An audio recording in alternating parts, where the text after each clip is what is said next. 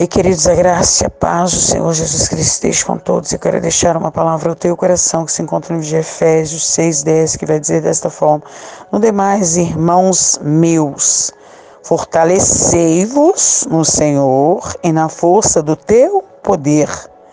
Revesti-vos de toda a armadura de Deus, para que possais estar firmes contra as astutas ciladas do diabo Ei, queridos, por que Paulo fala de armadura? Porque a armadura, querido, é para quem se fortalece, é para quem fica firme. Deus tem sempre uma armadura reservada. Entenda, todos aqueles que estão em Jesus estão em grandes batalhas, em grandes guerras. Tem pessoas que acham que a vida com Deus é colônia de férias, parque de diversão. Outras pensam, porque serve a Deus não pode ficar doente, desemprego não pode vir, perseguição, humilhação não pode acontecer. Pensa que por ser crente, querido, não pode passar por prova. Ei, o que Paulo está dizendo aqui, amadurece, cresce, igreja de Cristo. Nós somos alistados em uma grande guerra. Nós fazemos parte de um grande exército de Cristo. Entenda, queridos, Deus só dá as maiores guerras para os melhores soldados. Ei, porque Paulo fala para revestirmos e ficar firmes contra as ciladas do diabo. Sabe por quê?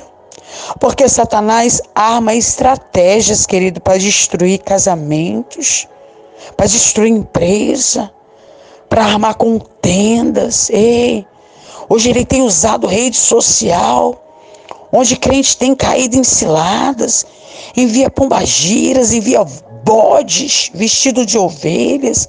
E se você não tiver revestido, querido, se você não tiver firme no Senhor, me perdoa.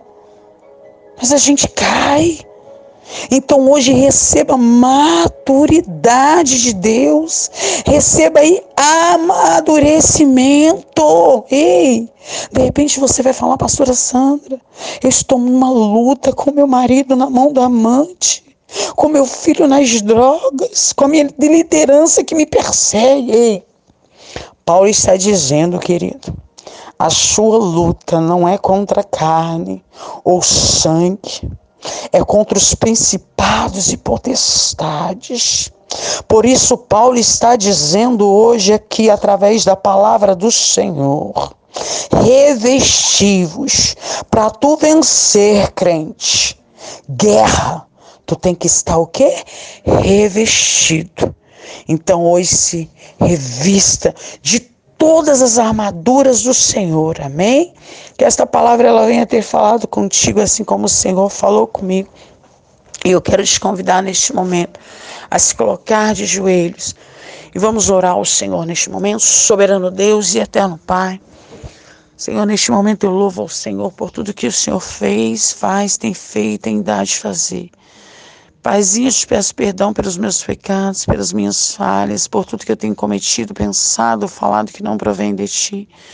Pai, eu venho apresentar agora cada pessoa do contato do meu telefone e dos outros contatos, Paizinho, a qual este áudio tem chegado.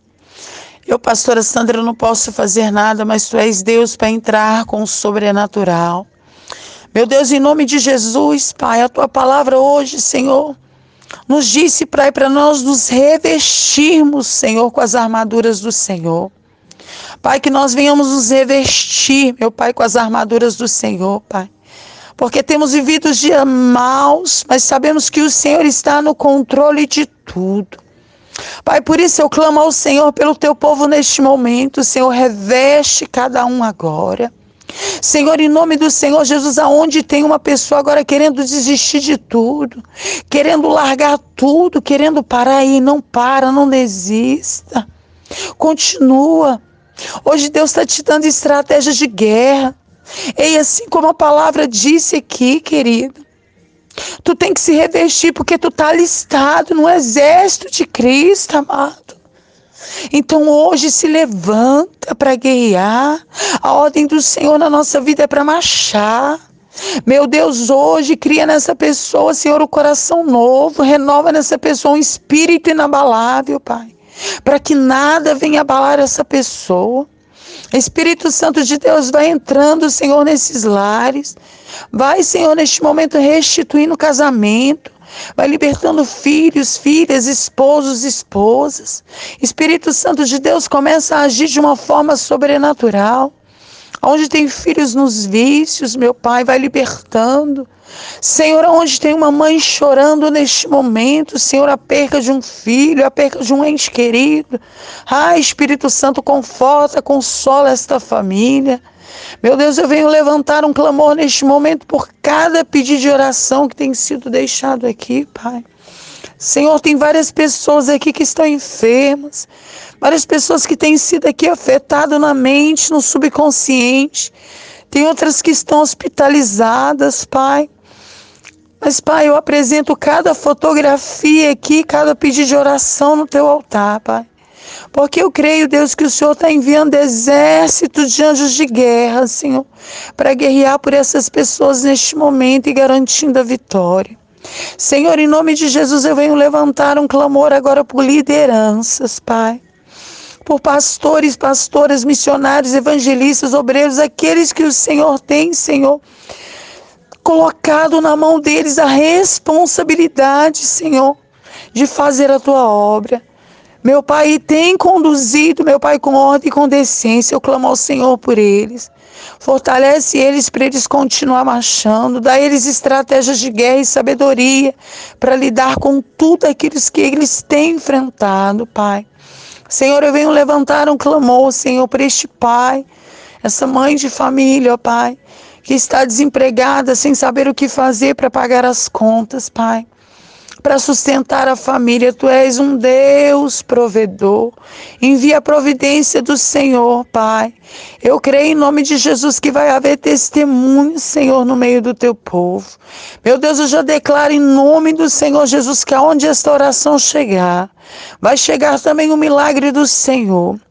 Creio, Pai, que em nome do Senhor Jesus vai haver testemunho, Pai, para que mais uma vez, Pai, o nome do Senhor seja glorificado.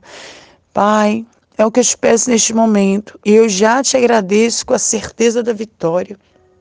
Em nome do Pai, do Filho e do Espírito Santo. Que Deus os abençoe em nome de Jesus.